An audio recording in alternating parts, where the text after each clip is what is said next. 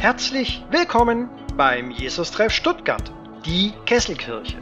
Hier kommt die Predigtreihe Voller Leben, Edition Hoffnung. Heute mit Martin Englisch.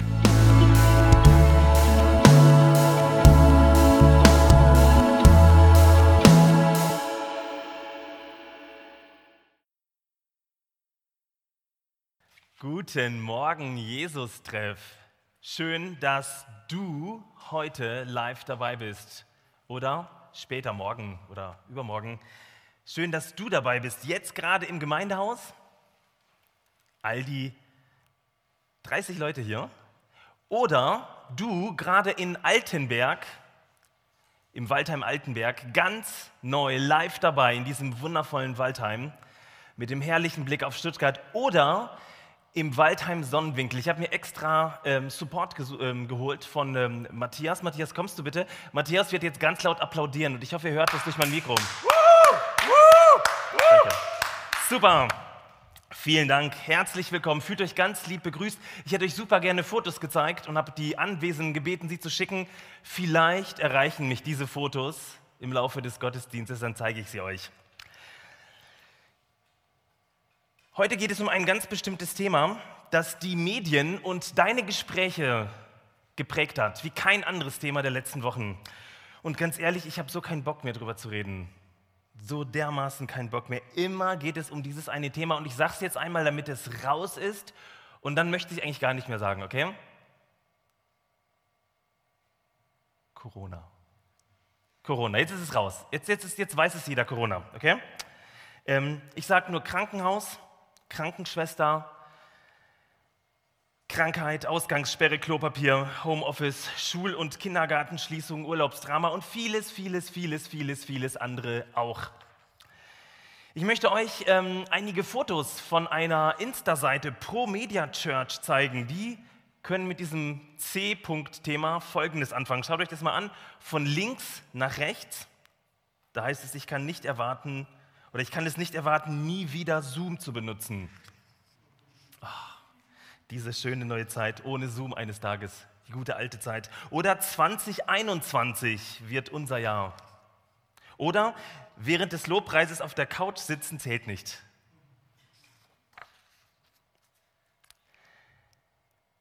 Wisst ihr genau, also ihr wisst ziemlich genau, welches Thema ich meine, oder?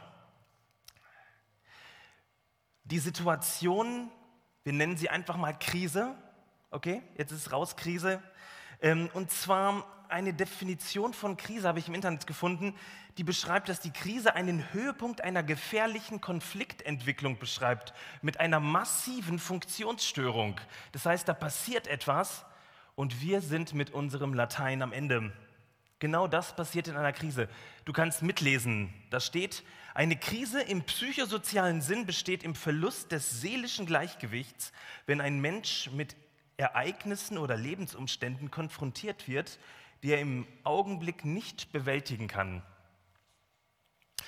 Wir reagieren auf solche Krisen mit drei Verhaltensmustern, ganz simpel. Fight, Flight oder Freeze. Fight, Flight oder Freeze. Fight, das heißt, wir werden aggressiv, wir kämpfen, wir kritisieren, wir explodieren. Oder Flight, wir ziehen uns zurück, wir fliehen nach innen, schotten uns ab, Regression. Oder wir erstarren aufgrund der Situation. Seit genau zehn Wochen haben wir nun dieses Thema, dieses Kolosserbriefes. Und wir mühen uns ganz schön ab, oder? Ein Brief, der so dermaßen abstrakt ist in einer so krassen Zeit. Danach noch zum allen Überfluss mit einer Überschrift der Predigtreihe voller Leben. Also krasser oder gegensätzlicher könnte das doch gar nicht sein. Was hat dieser Brief uns heute in unserer Krise, in der vielleicht größten Krise unseres Lebens und unserer Gesellschaft, die wir erleben, zu sagen? Hat er uns was zu sagen? Ich glaube, ja, ganz eindeutig ja. Warum? Weil es in diesem Brief um eine ernsthafte und existenzielle Krise geht. Es geht um die Krise einer Gemeinde. Der ganze Kolosserbrief, in dem wir seit zehn Wochen eingetaucht sind, ist nichts anderes als ein Krisenbrief. Ein Krisenbrief des Apostels an seine Gemeinde. Paulus wird vom Gemeindegründer Epaphras, Epaphras, nochmal, Epaphras, aufgesucht. Alle zusammen? Epaphras. Ihr macht das so gut durch eure Masken. Dieser Epaphras hat alles versucht, aber die, ähm, die Gemeindekrise hat sich Nein, sie hat sich zugespitzt. Es ist immer steiler nach oben gegangen. Was tun? Er wendet sich an den Apostel, an Paulus. Und obwohl Paulus die Gemeinde persönlich nicht kennt, schreibt er nun einen Krisenbrief an die Christen in Kolosse. Ich möchte heute mit euch hochaktuell über Krisen nachdenken. Und zwar die Frage, was passiert in einer Krise? Wie gehen wir in einer Krise miteinander um? Was schreibt Paulus? Ich glaube, eine Krise fordert neues Handeln, weil das alte Denken und Handeln uns in diese Krise gebracht hat. Und dieses neue Denken, dieses neue Handeln, dieses Überraschende, das möchte ich dir heute sagen. Eine gute Nachricht, ein Evangelium. Uns als ganzer Jesus-Treff, als Gemeinde, den Partnern und Ehepartnern unter uns, den Familien, aber auch ganz arg dir persönlich. Wie können wir mit dieser Situation viel, viel besser umgehen?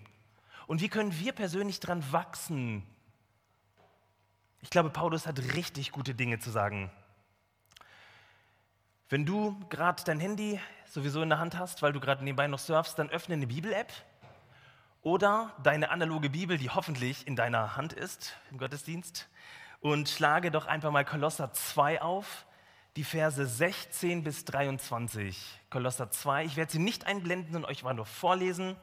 Kolosser 2, 16 bis 23. Ein echt verrückter Text. Dort heißt es, darum lasst euch keine Vorschriften machen über euer Ess, über eure Ess- und Trinkgewohnheiten oder bestimmte Feiertage, über den Neumondtag oder über das, was man am Sabbat tun darf oder nicht das alles sind nur schwache Abbilder eines Schattens, was in Wirklichkeit Christus ist. Lasst eure Rettung deshalb von niemanden in Frage stellen, schon gar nicht von solchen Leuten, die sich in falsch verstandener Demut gefallen, Engel zu verehren und sich dabei stolz auf ihre Visionen berufen. Diese Menschen haben nicht den geringsten Grund, sich derart aufzuspielen.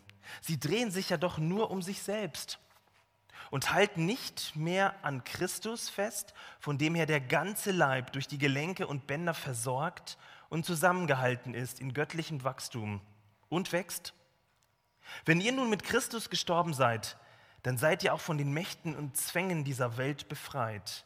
Weshalb unterwerft ihr euch dann vom Neuen ihren Forderungen und lebt so, als wäre diese Welt für euch maßgebend? Weshalb Lasst ihr euch vorschreiben, du darfst dieses nicht anfassen, jenes nicht essen und musst dich von, ähm, von ganz bestimmten Dingen fernhalten. Diese Dinge sind doch alle dazu da, dass man sie für sich nutzt und verzehrt. Warum also lasst ihr euch Vorschriften von Menschen machen? Möglich, das machen die, die danach leben, den Anschein von Weisheit erwecken. Schließlich glänzen sie mit ihrer selbsterdachten Frömmigkeit, geben sich dann aber auch noch bescheiden und schonen bei asketischen Übungen ihren Körper. Doch das alles bringt uns Gott nicht näher, sondern es dient ausschließlich menschlichem Ehrgeiz und menschlicher Eitelkeit. Krass, oder? Zwei Punkte heute. Der erste Punkt, eine Krise, meine Krise. Eine Krise, meine Krise. Es gibt Menschen, die in den letzten Wochen versucht haben, das Wort Krise absolut zu umschiffen. Da hat man nicht von einer Corona-Krise gesprochen, sondern man hat versucht, andere Worte dafür zu finden, vielleicht weniger anstößige, weniger krasse Worte. Gemeint war aber immer diese eine Krise. Wenn sich Dinge in unserer Gesellschaft oder konkret in unserem Umfeld zuspitzen und mich überfordern, ich also keine Ressourcen habe, diesen Dingen einzuordnen und ihnen ausgeliefert bin, dann sprechen wir von Krise. Ich habe das eben zitiert, hört es euch nochmal an. Eine Krise im psychosozialen Sinn besteht im Verlust des seelischen Gleichgewichts, wenn ein Mensch mit Ereignissen oder Lebensumständen konfrontiert wird, die er im Augenblick nicht äh, bewältigen kann. In der Krise erlebst du eine Zuspitzung. Es geht nach oben, es wird krasser. Wir reden hier von Krisen, aber was bedeutet eigentlich das Wort Krise? Hast du mal nachgeschlagen, was Krise ist? Das Substantiv Krise kommt vom, ursprünglich vom griechischen Wort krinein. Das hört sich nach Schredder an, ne? Krinein. Das Wort meint ursprünglich auswählen, entscheiden. Es hat sich darum schnell in der Rechtssprache durchgesetzt in Griechenland. Beim Wort krinen ging es darum um urteilen, beurteilen, auch sich Recht sprechen lassen, angeklagt werden. Und zum Schluss in diesem längeren Prozess blieben von den vielen Bedeutungen, die halt noch mitschwingen, zwei krasse Bedeutungen übrig. Unterscheiden und trennen. Unterscheiden und trennen. Und dieser Wortfamilie von Krinein gibt es zwei Worte, die in letzter Zeit ganz häufig vermutlich bei dir und bei uns allen gefallen sind. Krise und Kritik. Krise und Kritik. Es geht also um ein Unterscheiden, um ein Richten. Ein Richten, das trennt. Ich möchte dir mal was zeigen.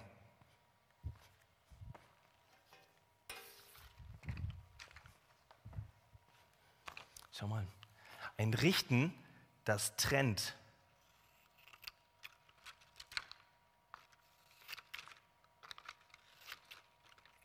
Abtrennt.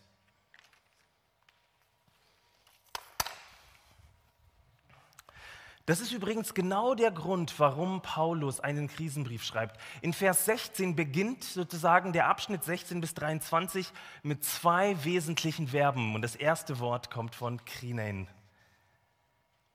Das ist eins der Hauptverben im ganzen Abschnitt. Paulus schreibt seiner Gemeinde in eine Situation hinein, die sich so dermaßen zuspitzt. Es folgt also ihnen begegnet eine Sonderlehre von besonders frommen Mitgliedern, die es ganz wichtig erachtet haben, an besonderen Tagen besondere Dinge zu tun oder zu lassen. Und sie haben damit die ganze Gemeinde abgewertet, kritisiert. Und was entstand? Eine Trennung, eine Trennung, eine Verurteilung. Krass, ne? Vers 16 und Vers 18, die beiden Verben, trennen und verurteilen. Und es passiert so schnell, dass sich so eine Situation hochkocht. Vom Unterscheiden von, ah, das gefällt mir, das gefällt mir nicht, hin zum Richten, das ist falsch, du machst das falsch, hin zum Trennen. Aus einer Krise wird meine Krise. Denn unsere Reaktion auf das, was seit März passiert, sind doch eigentlich gar nicht so spontan und so souverän und so großzügig. Wir reagieren mit Fight, Flight or Freeze. Wir reagieren mit Aggressionen, mit Wut, mit Urteilen oder mit Rückzug oder mit das erstarrt. Ich erstarre, es macht mich so fertig. Wisst ihr, ich beobachte das zum Beispiel an mir und meiner Ehe, an meiner Familie und an dem Umgang im Jesus-Treff unter uns. Nehmen wir das letzte Jahr, da war noch im Sommer alles gut, oder? Das Kind war noch im Bauch. Wir hatten einen super Urlaub in Italien. Wir hatten sämtliche Ressourcen im Urlaub. Meine Frau und ich sind wunderbar und so liebevoll, wie es nur geht, miteinander umgegangen. Bei kleinsten Meinungsverschiedenheiten hatte der andere sofort Verständnis. Wenig Streit, kein Bock auf Krisen. Und dann in den letzten Wochen, ganz ehrlich, hat sich die Situation so ein bisschen zugespitzt. Und zwar bei jedem von uns. Bei uns hat sich so einiges verändert. Seit einem halben Jahr knapp wohnt ein Mitbewohner in unserer Wohnung, der so ziemlich gar nicht zum Haushalt beiträgt. Ganz im Gegenteil, er schläft viel, meistens nicht nachts. Und er ist ständig gefräßig und will bespaßt werden, Tag und Nacht und getragen werden. Der kleine Phil ist da, ein zauberhafter Junge. Und dazu ist noch mein älterer, der äh, Chris, seit Mitte März 24-7, ununterbrochen, 24 Stunden am Tag zu Hause, ohne Kindergarten. Wisst ihr, was diese äußeren Umstände mit meiner Frau und mit mir machen? Hm. Wir zoffen uns öfter. Wir sind viel eher gereizt als sonst. Warum? Weil sich die Situation von Schlafmangel und äußerer Krise auf uns auswirken. Sie werden zu unserer Krise. Wisst ihr, und das erlebe ich im Jesus-Treff auf so vielen Ebenen. Im Februar hatten wir noch Zeit, uns zu treffen in Sitzungen, uns auszutauschen, uns persönlich zu sehen in den Gottesdiensten. Und dann war das irgendwie so ein Verhältnis, ja, man hat sich verstanden.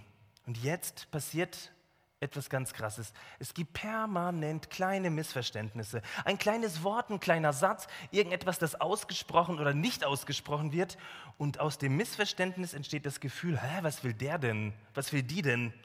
Das Vertrauen nimmt ab, Misstrauen steigt dagegen. Ich fühle mich falsch verstanden, übergangen. Genau das meint Paulus mit Kritik. Urteilen, richten, verurteilen. Hast du das auch erlebt? Zum Beispiel im Jesus-Treff oder bei der Arbeit, vielleicht in deiner Beziehung oder in der Familie. Craig Groeschel meint Folgendes, du kannst es mitlesen.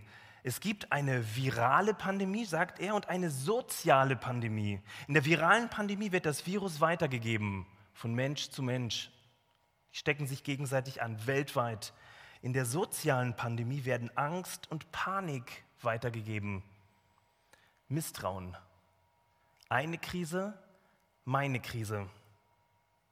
Mein letzter Punkt, zweitens, eine Wirklichkeit, meine Wirklichkeit. Wie geht Paulus nun in dieser Krise um? Das ist hochinteressant, weil Paulus uns sehr viel zu sagen hat heute. Es steht nämlich viel auf dem Spiel, eine Gemeindespaltung. Was macht Paulus?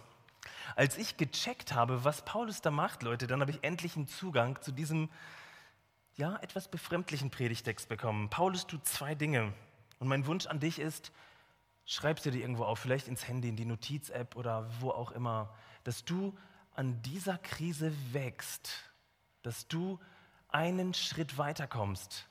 In der Gemeinde persönlich, aber auch in, deiner, in, de, in deinen Beziehungen, in deiner Familie, in deiner Partnerschaft. Paulus tut erstens ehrlich benennen und kommunizieren. Ehrlich benennen und kommunizieren. Es ist so simpel, aber wahr.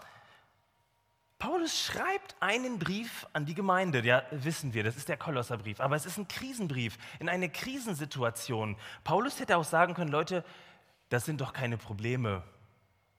Beruhigt euch doch mal. Alles nicht so schlimm, oder? Wird schon. Nein, Paulus ist ehrlich. Paulus weicht nicht aus, er verharmlost auch nicht. Er sorgt auch nicht nur für gute Laune, Leute. Und jetzt klatscht in die Hände und alle auf vier hoch die Tassen. Nein, er vermeidet auch nicht, Dinge anzusprechen, weil sie vielleicht irgendwem Angst machen könnten oder er irgendwem auf die Füße treten müsste. Ich sage dir mal was. Paulus motiviert nicht durch die Krise. Paulus managt auch nicht von hinten so gönnerhaft durch die Krise. Paulus benennt die Krise und kommuniziert in der Krise. Wisst ihr, das Verb in Vers 18 ähm, verurteilen könnte man eigentlich, ist aus der Sportwelt abgeleitet. Man müsste es wörtlich übersetzen mit, lasst euch nicht den Siegespreis aus der Hand reißen. Ihr habt doch alles, ihr habt schon gewonnen. Lasst euch das nicht aus der Hand reißen. Lasst euch eure Hoffnung nicht aus der Hand reißen. Ich möchte dich mal fragen, wie gehst du in Krisen um? Bist du eher der Typ Verharmlosung? Ja, alles halb so schlimm, Leute das wird schon wieder. Oder der Typ, der Probleme übersieht, weil sie unangenehm sind. Oder eher der gute Laune-Typ, der durch die Krise motiviert. Oder der Typ, der bei jedem Anzeichen von irgendwelchen negativen Gefühlen, eines Missverständnisses durch die Decke geht und explodiert. Nimm dir doch einfach mal Zeit, die Dinge zu benennen, die gerade da sind in deinem Leben, die Gefühle, die du gerade jetzt hast ehrlich benennen. Ganz subjektiv. So geht es mir damit. Diesem Gefühl nicht auszuweichen. Ich weiß, das ist unangenehm, aber das ist der allererste Schritt in einer Krise. Ehrlich benennen. Wisst ihr, was dann passiert? Du bekommst eine immer realistischere Perspektive auf die Dinge, die da sind. Jim Collins, ein Management-Guru aus den USA, der schreibt in einem seiner Bücher eine Geschichte von einem Mann, der während des Vietnamkrieges gefangen genommen wurde. Und dieser Mann wurde später irgendwie ein General äh, der amerikanischen Streitkräfte und er saß zig Jahre in Kriegsgefangenschaft und wurde dort zigmal gefoltert.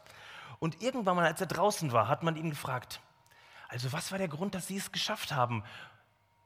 Und ein Reporter fragte, ja, wer hat es denn nicht geschafft? Das ist mal interessant zu fragen, wer es nicht geschafft hat. Wer hat es, diese Höllenqualen nicht überstanden? Und der General antwortete auf diese Frage, das ist ganz einfach. Die Optimisten. Die Optimisten haben es nicht geschafft. Die hatten die Hoffnung, dass alles schnell vorbeigeht. Das passiert aber nicht. Sie haben es nicht geschafft. Ich möchte dir Mut machen, überspiele nichts mit guter Laune. Flieh nicht. Sei ehrlich, wenn es hart ist und such dir Menschen, mit denen du darüber reden kannst, denen du das kommunizieren kannst. Craig Rochelle schreibt im Englischen, ich übersetze das gleich, We need to confront the brutal facts. People can handle bad news better than no news. And the fear is coming with not knowing. Tell them what you don't know. Tell them when you are not sure. Wir brauchen tatsächlich so diese Ehrlichkeit, um Dinge ganz ehrlich, er sagt brutal, zu benennen. Können, Menschen können mit schlechten Nachrichten besser umgehen als mit gar keinen Nachrichten. Angst steigt meistens dann auf, wenn wir nichts wissen und nicht darüber reden, wenn Informationen nicht einkommen. Sag ihnen, dass du es nicht weißt, dass du dir unsicher bist, aber sei ehrlich und kommuniziere. Und jetzt kommt das eigentliche Argument von Paulus. Halt dich fest, das ist richtig gut. B, die ganze Wirklichkeit erkennen. Die ganze Wirklichkeit erkennen. Es ist wichtig, ehrlich zu sagen, das ist meine Krise. Paulus meint, aber es gibt mehr als diese Krise, in der du steckst, in der die Gemeinde steckt. Denn du bist nicht die Krise. Dein Gegenüber ist auch nicht die Krise. Es ist nicht alles negativ, was gerade ist. Es ist auch nicht alles furchtbar und schrecklich. Es scheint so, es fühlt sich so an, aber es ist nicht. Da ist mehr, sagt Paulus, viel mehr. Es geht nicht nur um eine Spirale, die immer weiter nach oben geht bis zur maximalen Explosion. Sich beschuldigen, ein schlechtes Gewissen machen, sich den Siegespreis aus der Hand nehmen lassen, verurteilen, beurteilen, kritisieren bis zum Abtrennen. Nein, Paulus, beschreibt in Vers 19 etwas so Krasses. Ich sage es euch, bevor ich den Vers lese. Er sagt, wir sind verbunden, wir werden versorgt und wir gehören zusammen. Verrückt, oder? Wir sind verbunden, wir werden versorgt und wir gehören zusammen. Vers 19, ihr könnt mitlesen. Und halten sich nicht mehr an Christus, von dem her der ganze Leib durch die Gelenke und Bänder versorgt und zusammengehalten im göttlichen Wachstum wächst. Das steht dort. Ist das nicht verrückt? Das ist ziemlich wörtlich. Vers 19 ist nichts Neues, brutal Neues für die Kolosse, aber in dieser Situation ist das der revolutionäre Satz. Egal, was du gerade durchmachst, das, was du machst, ist eine Wirklichkeit deines Lebens. Das ist eine Wirklichkeit vom Jesus-Treff hier und jetzt. Es ist eine Wirklichkeit der Gemeinde in Kolosse damals. Die andere Wirklichkeit, wir sind verbunden, wir sind versorgt vom Haupt, von Christus. Und Paulus entfaltet es im ganzen Kolosserbrief, der, durch den wir gemacht sind, durch den das ganze Universum gemacht ist, von dem wir wie an Bändern und Gelenken zusammengehalten und versorgt werden und wachsen wir bleiben nicht so, wie wir sind. Wir wachsen weiter, wir verändern uns zum Positiven, wir gedeihen. Das ist übrigens Gottes Sichtweise auf dich und auf Gemeinde. Siehst du das eigentlich? Glaubst du das? Paulus sagt nichts anderes und findet Worte für eine, für eine Wirklichkeit, die immer da ist, egal in welchem Streit und welcher Krise du bist. Gott ist auch da. Gott ist exakt genau da. Ich möchte dir eine Geschichte erzählen, die du wahrscheinlich zu 100% kennst, vom Kindergottesdienst oder irgendwoher. Bibel lesen hoffentlich. Und zwar geht es um Mose. Mose ist ja am Königshof in Ägypten aufgewachsen und hat ja alles mitgenommen an Superbildung, an Zugang zur königlichen Familie. Und dann passiert etwas, Mose tötet einen Ägypter und muss fliehen. Der Königssohn wird zum Mörder und ist auf der Flucht. Und dann ist die Bibel relativ wortarm in diesen 40 Jahren, die Mose auf der Flucht ist. 40 Jahre ist Mose im Nachbarland und hütet die Schafe als Königssohn. Eigentlich ziemlich doof, oder? So ein Leben hätte man sich auch anders vorstellen können. Im, schön im Palast mit einem Drink in der Hand, Leute, die einen beim Klatschen irgendwas bringen und den Rücken massieren. Würde ich zum Beispiel den ganzen Tag machen, Rückenmassage. Und was macht Mose? Er sitzt dort, er steht dort mit dem Stab in der Hand und hütet die Schafe seines Schwiegervaters. 40 Jahre. Eine erbärmliche Situation. Richtig erbärmlich. Und dann passiert mitten in diesem Alltag, der täglich gleich ist, in einer recht öden Landschaft mit Schafen unterwegs zu sein und irgendwo ein bisschen Gras zu finden. Und irgendwann mal erlebt Mose, dass dort ein Busch brennt, ein Dornenbusch, stellt sich später heraus. Und Mose erlebt mitten in der Situation, die Alltag ist, ist plötzlich Gott da. Gott begegnet Mose. Ich bin für dich da. Yahweh. Ich bin da. Wisst ihr, Vers 19 ist der Dreh- und Angelpunkt unseres Textes, wo es um Trennen und Verbinden geht. Paulus spricht dir zu, der Boden, auf dem du stehst im Streit, ist eigentlich heiliger Boden. Zieh mal schön die Füße aus, Gott ist da. Kannst du das glauben? Hast du je so eine Sichtweise auf Krisen gehabt? Der Boden, auf dem du in der Krise stehst, im Streit, ist heiliger Boden, weil ich da bin? Trennen versus verbinden. Das ist hier der Punkt von Paulus. Paulus verbindet, Paulus führt zusammen, Paulus ermöglicht dir einen Blick auf Christus, der dich hält, an dem du dranhängst, der dich versorgt. Noch einmal, Paulus motiviert nicht durch die Krise. Paulus managt nicht durch die Krise. Er leitet wie ein weiser Hirte durch die Krise und zeigt dir eine Wirklichkeit auf. Er verbindet in der Krise. Wie macht er das? Er richtet deinen und meinen Blick auf etwas, das längst da ist. Nur wir kommen so selten dazu, es zu sehen. Und wisst ihr, was dieses auf etwas schauen im Fachwort heißt? Latein wieder, die Streber wissen es, Contemplatio. Kontemplation. Richten des Blicks nach etwas oder eine Anschauung, Kontemplatio oder eine Betrachtung.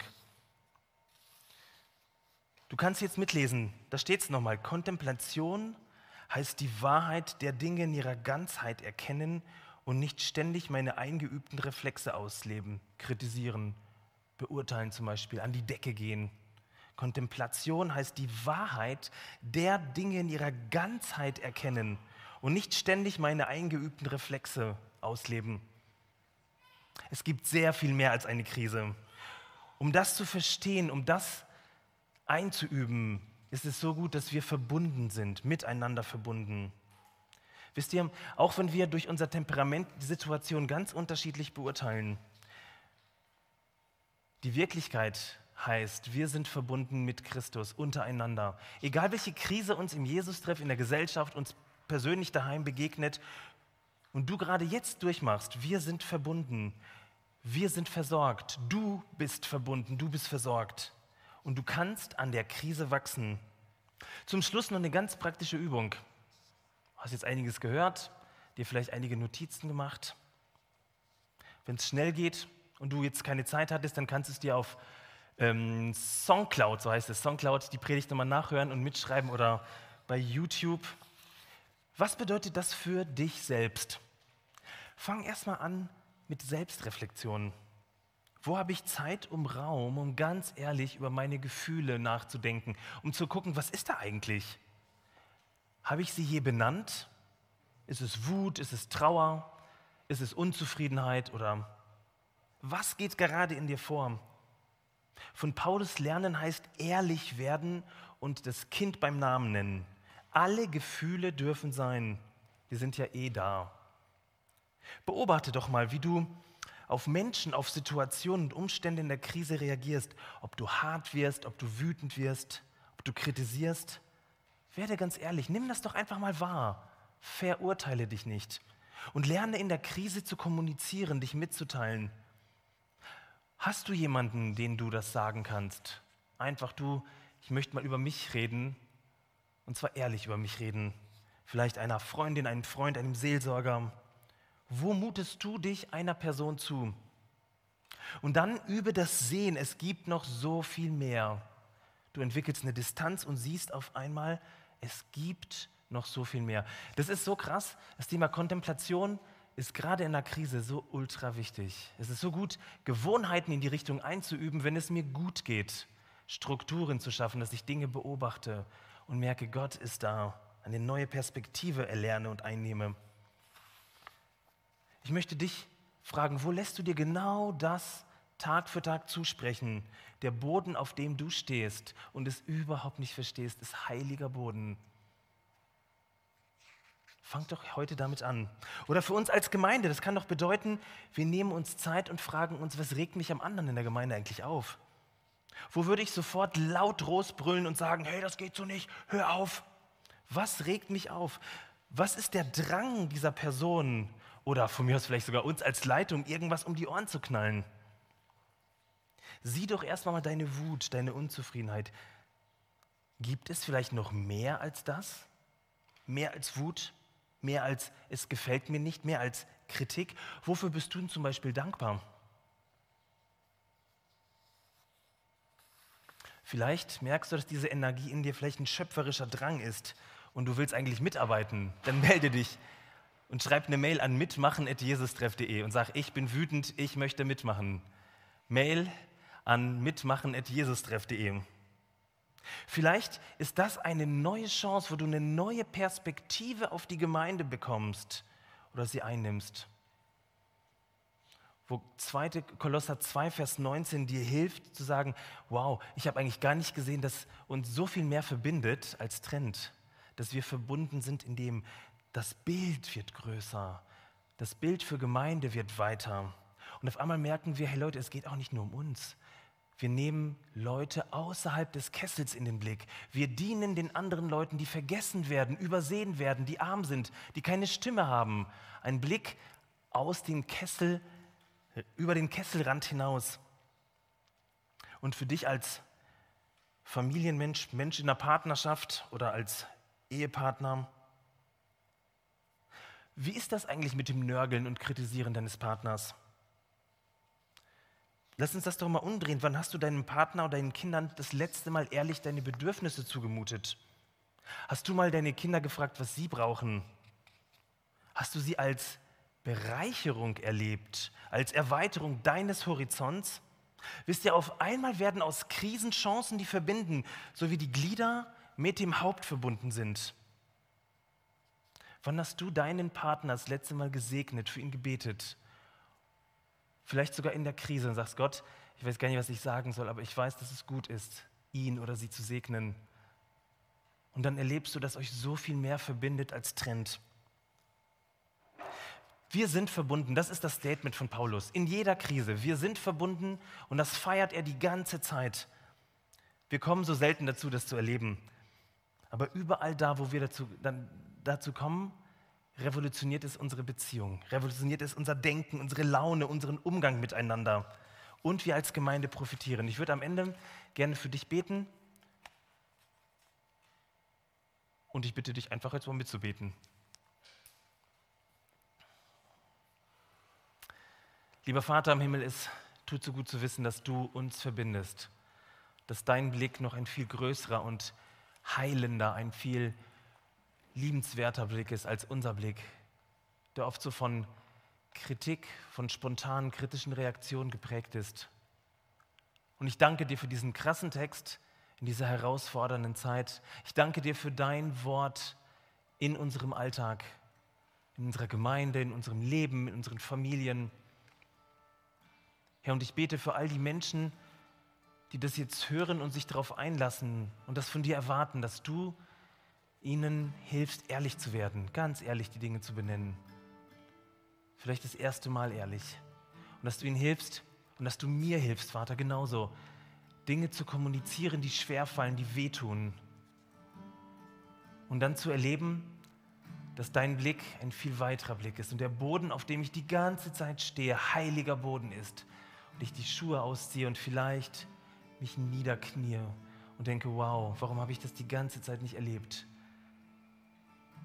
Danke, dass du da bist, dass du jetzt da bist und dass du uns erfüllst und zusammenbringst und uns wachsen lässt und uns segnest und uns Gutes tust. Amen.